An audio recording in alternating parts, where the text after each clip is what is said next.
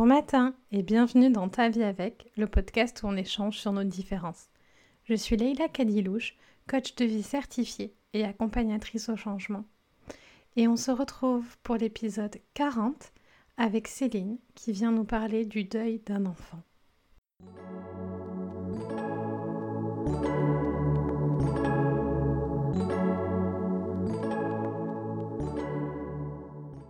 Coucou Céline Bonjour Leïla. Est-ce que tu veux bien te présenter pour les personnes qui ne te connaissent pas? Donc, je m'appelle Céline, euh, j'ai 44 ans, je suis mariée depuis 15 ans. Et euh, du coup, euh, j'ai quatre enfants. J'ai quatre enfants, oui. un garçon qui a 19 ans, une fille qui aurait eu 16 ans euh, après, deux autres filles, une autre qui aurait eu, euh, qui aurait du moins, qui a 15, 14 euh, ans, mmh. et puis la dernière qui va avoir 11 ans. Oui, je ne les vois pas grandir. Oui, ça va vite. Merci. Merci d'être là avec moi aujourd'hui. je, suis vraiment super heureuse que tu sois là parce qu'on va parler d'un sujet qui est extrêmement tabou. Euh, mais dont il est important de parler, euh, qui est euh, le deuil d'un enfant. donc malheureusement, toi, tu as eu une fille qui, mm.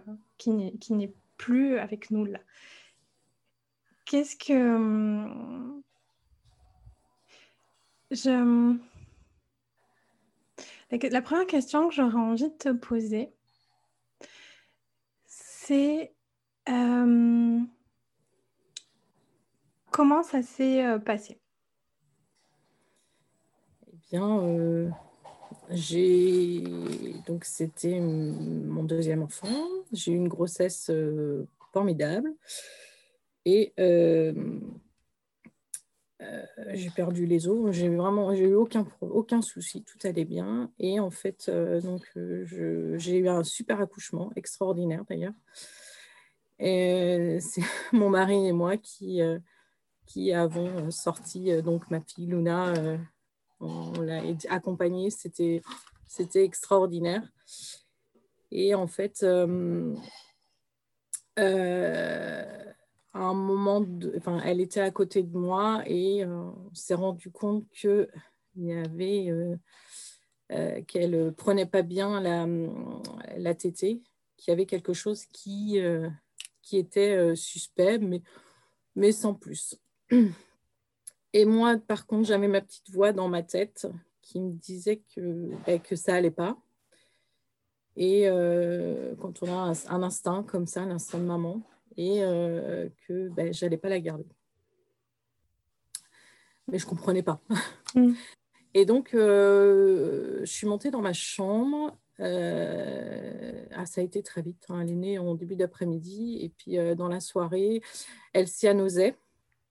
donc, j'ai rappelé euh, la sage-femme. Et au bout de deux, trois fois, parce que bah, je m'inquiétais quand même, et ils l'ont emmenée en néonate. Et là, le verdict est tombé. Elle avait donc la, la, maladie de la trésie de l'œsophage. Maladie, c'est une malformation. Il n'y a pas de lien entre l'œsophage et euh, l'estomac. D'accord. Donc euh, voilà.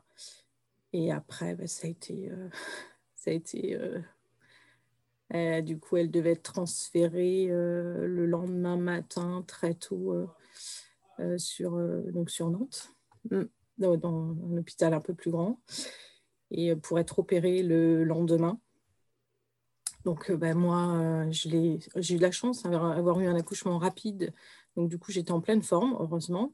J'ai pu la rejoindre, l'accompagner euh, euh, dans l'après-midi, euh, donc à Nantes. Et puis, sauf que quand on est arrivé avec mon mari, eh bien là, ils sont arrivés et nous ont dit que ben, elle nous avait quittés.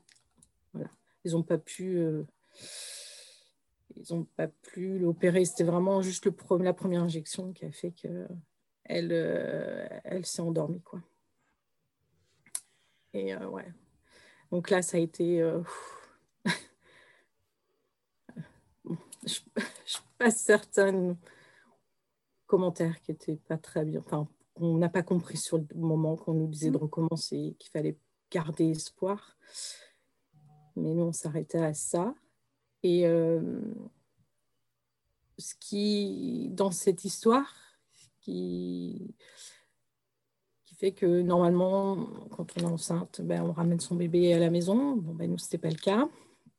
On fait bien autre chose. Et par contre, on a eu, ce fut très court, mais le, lien, je la voyais euh, avec son père, c'était waouh! Oh, c'était énorme. En plus, comme c'était mon deuxième, c'est, enfin, c'était différent, différent de mon grand. C'est, on a eu mon mari et moi un instant très court pour, euh, pour être avec elle, mais ça a été euh, de l'amour impressionnant. Voilà une petite, une petite bonne femme et oh, je suis, elle s'est battue et ouais, c'était chouette. C'était chouette. Euh, tu me disais quand on, échangeait avant d'enregistrer, tu me disais c'est important pour moi de, témoigner parce que il y a 16 ans, euh, je me sentais vraiment, euh, je crois que c'est seule que, tu m'as dit seule. J'imagine que la douleur, enfin, je peux juste imaginer, puisque moi, ça m'est jamais arrivé, mais que la douleur de perdre un enfant, enfin, ça doit être. Euh, j'ai même du mal à imaginer, en fait, à quel point ça, ça, peut être euh, douloureux. Euh, je j'aurais même dû, enfin, j'aurais du mal à la décrire, mm. peut-être aussi. Mm.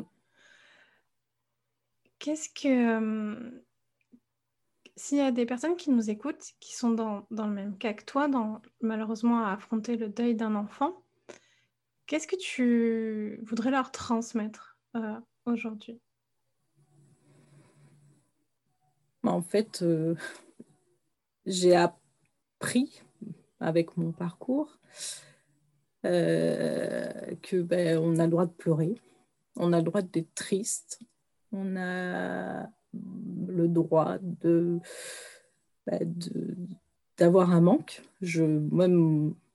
Moi, je peux dire, enfin, je dis que j'ai fait mon deuil, mais ça m'empêche pas ces derniers temps bah, d'avoir un manque parce que physique, elle me manque physiquement. Mais euh, je le dis toujours à mes enfants. Je dis, nous, on est une famille pas comme les autres, et ça, on en est fiers. Euh, c'est que ben, on est six, et puis, euh, on a notre petite Luna qui veille sur nous, qui est toujours présente. Et ben, on, lui confie nos, bonheurs, nos chagrins. Et voilà, elle fait partie de, notre famille. Toujours. Mm.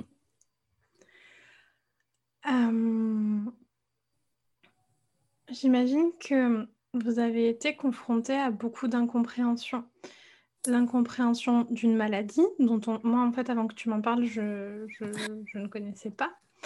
Euh, et l'incompréhension aussi, donc tu l'as dit, des commentaires de euh, euh bah, il faut réessayer, il faut pas perdre espoir. J'imagine qu'il il doit y avoir un bingo de ce genre de phrases comme Ah, ben, il vous reste toujours votre fils ou. ou... C'est pas grave, ça va remarcher. comme si euh, la perte d'un nouveau-né était euh, moins importante euh, que, que, la perte d'un autre être qu'on aime, en fait. c'est important pour moi d'en parler parce que j'ai la croyance que c'est que les gens ne se rendent pas compte, en fait, de la... en se disant ce genre de, de phrases et que je me dis, les gens qui vont écouter ce podcast-là ne referont pas ce, ce genre d'erreur. Euh, qu'est-ce que toi, tu aurais eu besoin Alors, bien entendu qu'à l'époque, il y aurait rien. Il n'y a, que le temps, en fait, à mon avis, qui, mm. peut faire euh, quelque chose. Il n'y aurait pas de phrase magique pour te, te consoler, mais qu'est-ce que tu aurais eu besoin qu'on te dise ou qu'est-ce que tu aurais eu besoin qu'on fasse pour, euh, pour toi à ce moment-là? Alors c'est vrai que bon, j'étais, je, je suis bien entourée. Hein. J'ai, euh, mes amis, euh, mes parents, mes sœurs qui sont on est très proches, très famille. mes beaux-parents aussi. Mais c'est vrai qu'il y a eu énormément de paroles maladroites qui, eux, pensaient me réconforter, mais qui me plombaient bien. Moi, ce que j'aurais aimé, euh, je, repensais à ces moments que j'ai passés dans ma salle de bain enfermée à pleurer, euh, recroquevillée sur moi-même. C'est qu'on me prenne juste dans, ses bras et qu'on euh, on m'écoute. Et euh,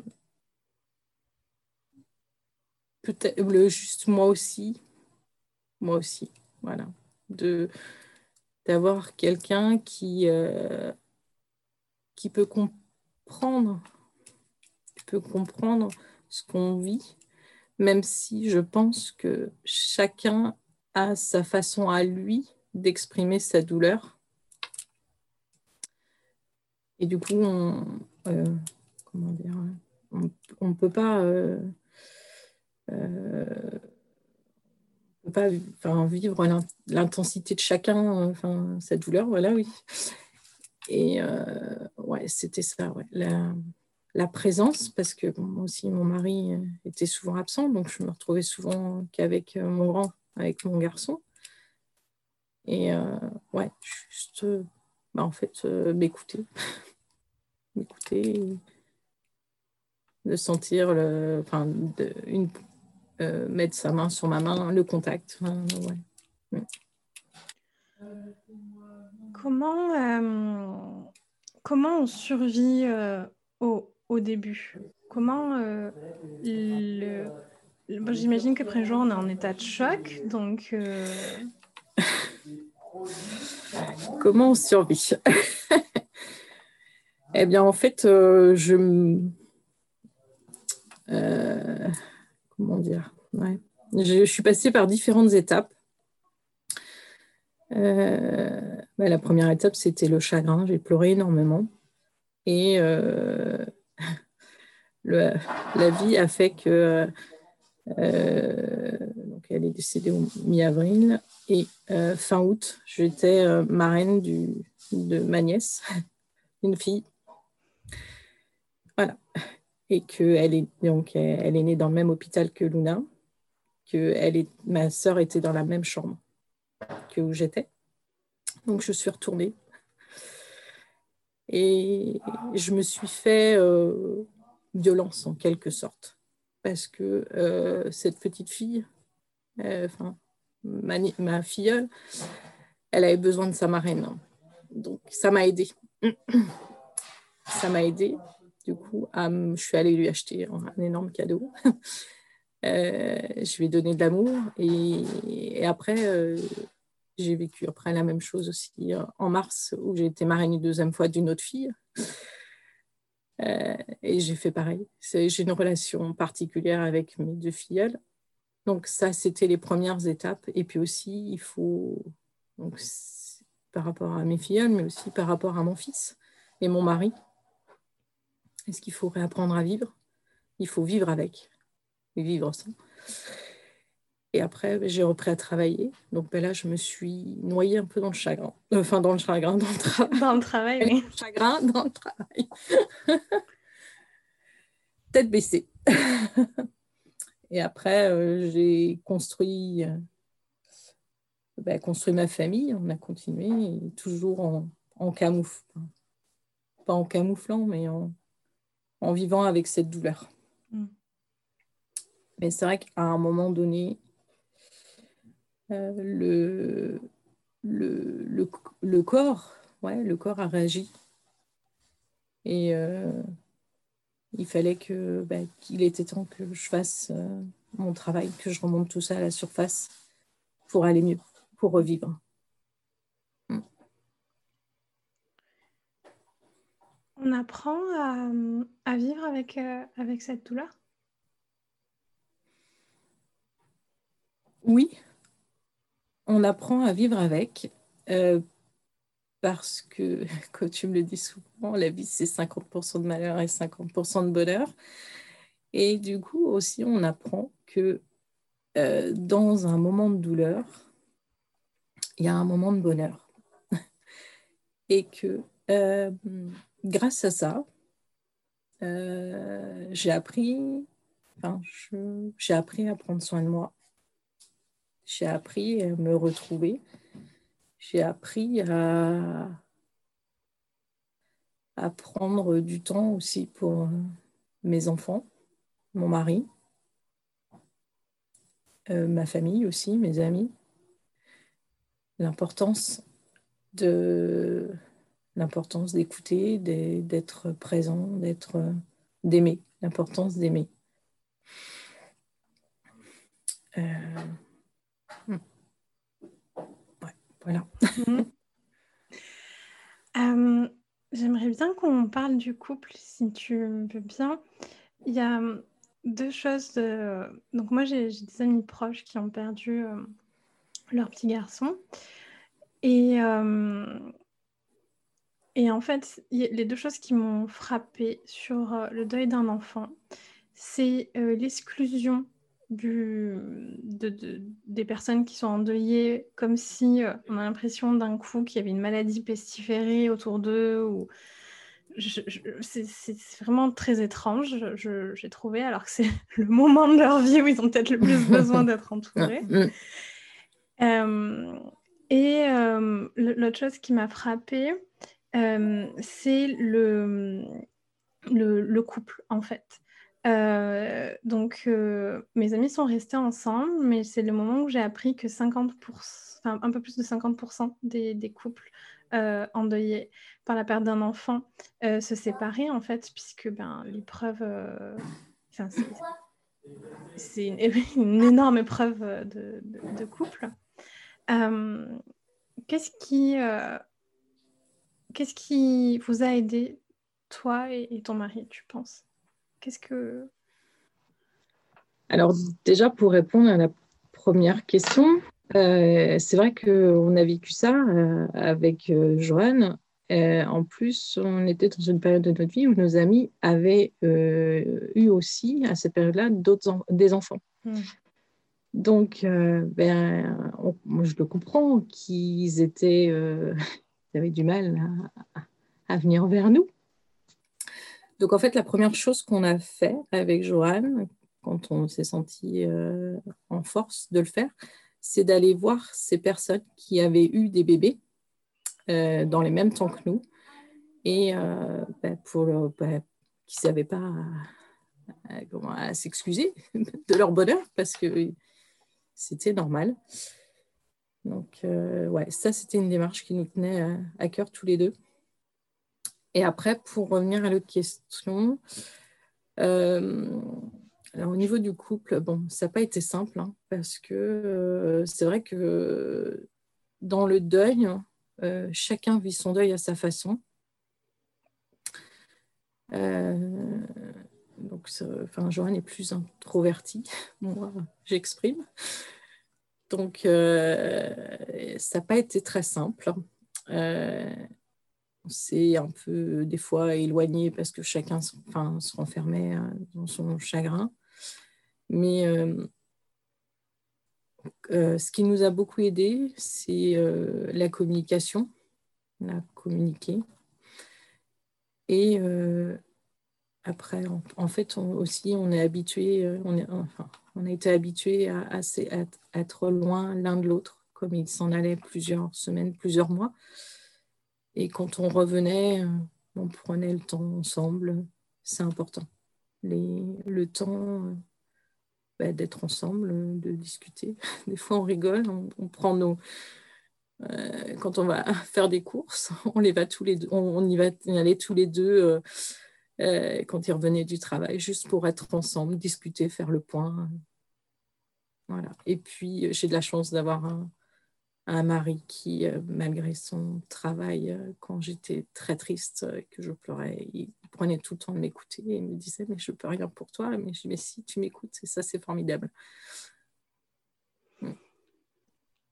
C'était important pour, pour moi d'en parler parce que je pense que quand on n'a pas vécu ce genre d'épreuve, on ne se rend pas compte de, de certains des comportements qu'on peut avoir, d'éloigner les gens qui sont en, souffrance.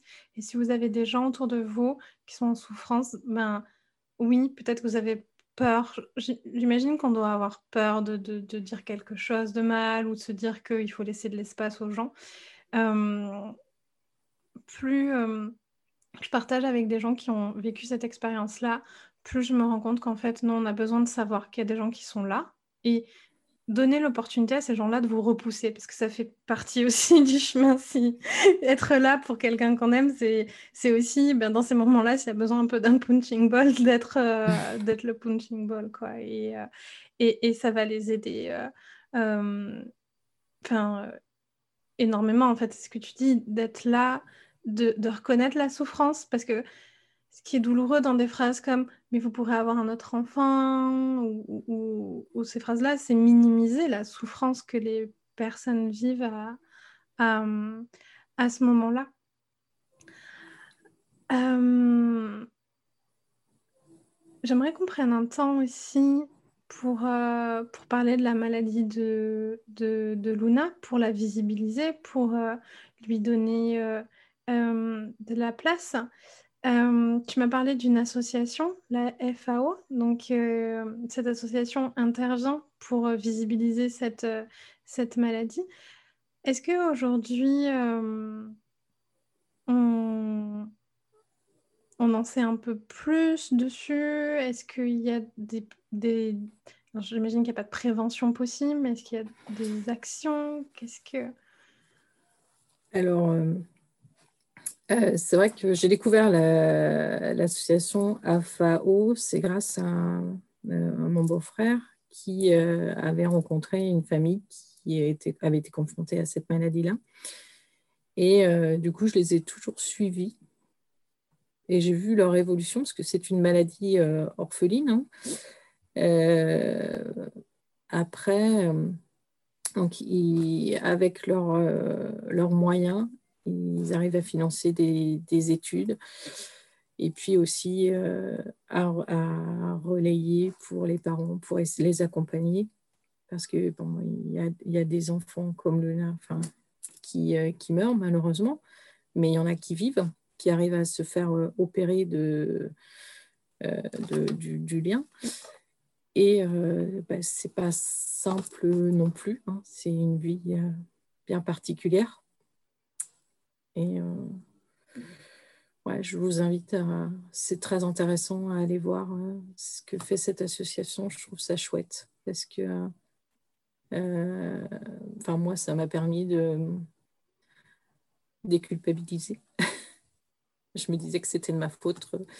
J'avais pas dû faire quelque chose qu'il fallait quand j'étais enceinte, mais en fait, non. Et, et aussi pour les, parents de pouvoir discuter, d'échanger, pour des, nouveaux parents, de, partager des, conseils, des, questions avec d'autres qui ont vécu déjà ça. Donc c'est super, c'est vraiment bien. ils sont, il, y a, il y a des pôles sur toute la France, donc c'est très intéressant.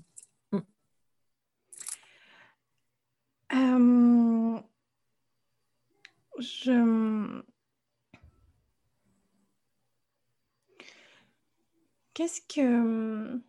Qu'est-ce que tu voudrais dire, Céline, à la toi de il y a 16 ans? Donc, euh, Donc on est en, en, décembre, enfin au moment où le podcast sort, on sera en décembre, là où on enregistre, on est fin novembre. Euh, ce drame est arrivé en avril, donc j'imagine que novembre, c'était pas encore du tout une très bonne période. Qu'est-ce que tu voudrais dire à la toi d'il y a 16 ans, en fait? Euh, Je dirais que, bah, que, que tu as du chagrin, c'est normal, et que euh, faut laisser du temps, et que euh, sois patiente, et que tu verras le tu verras le bon dans tout ça, même si on n'aime pas entendre ce mot bon, mais dans des moments-là, mais ouais, qui a, qui a une, euh, un arc-en-ciel. Mm. Un arc-en-ciel avec un beau soleil. Et qu'il faut, euh, il faut y aller, ça vaut le coup. Mm. je voudrais juste partager. Chez LKL Coaching, on va sortir un, calendrier. Enfin, au moment où vous écouterez le podcast, il sera déjà sorti. Et ça fait des semaines que je cherche une association à qui je voudrais reverser des bénéfices, puisque l'objectif n'étant pas du tout de se faire de l'argent avec.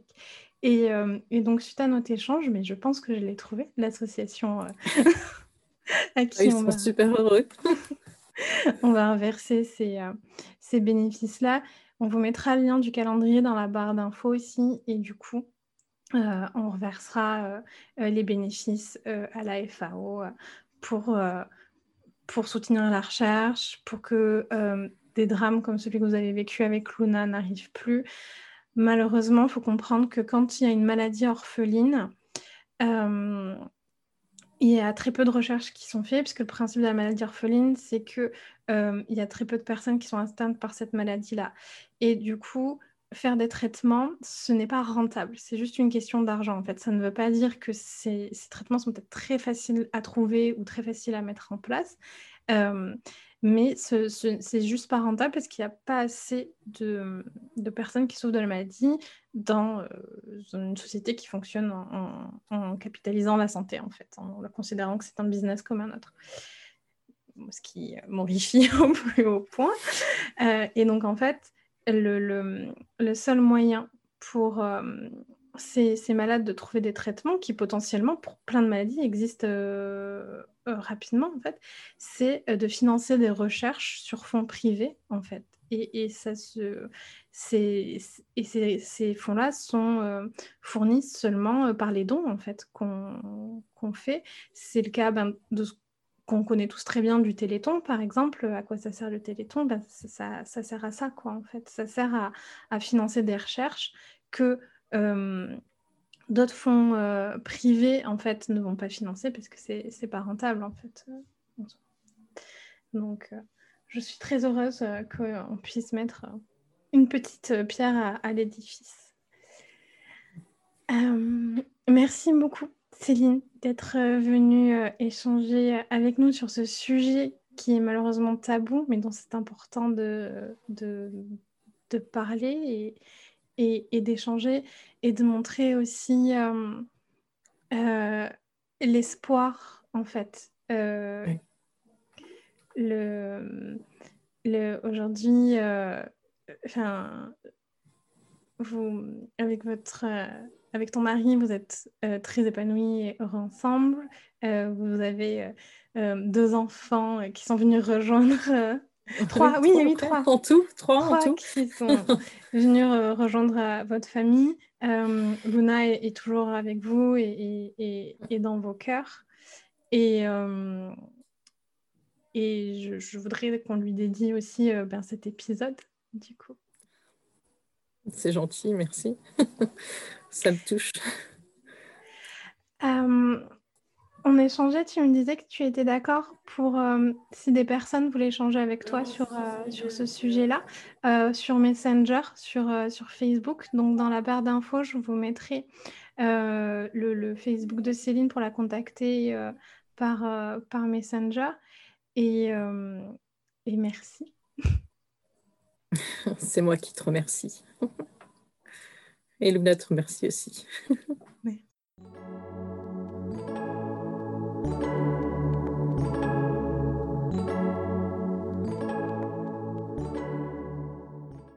Merci d'avoir écouté cet épisode jusqu'au bout. Si tu veux être accompagné à accepter ta différence et trouver ta mission de vie, je propose un accompagnement individuel. Si tu as aimé cet épisode, laisse une bonne note ou un commentaire sur la plateforme de ton choix. Et abonne-toi. Force et amour à toi.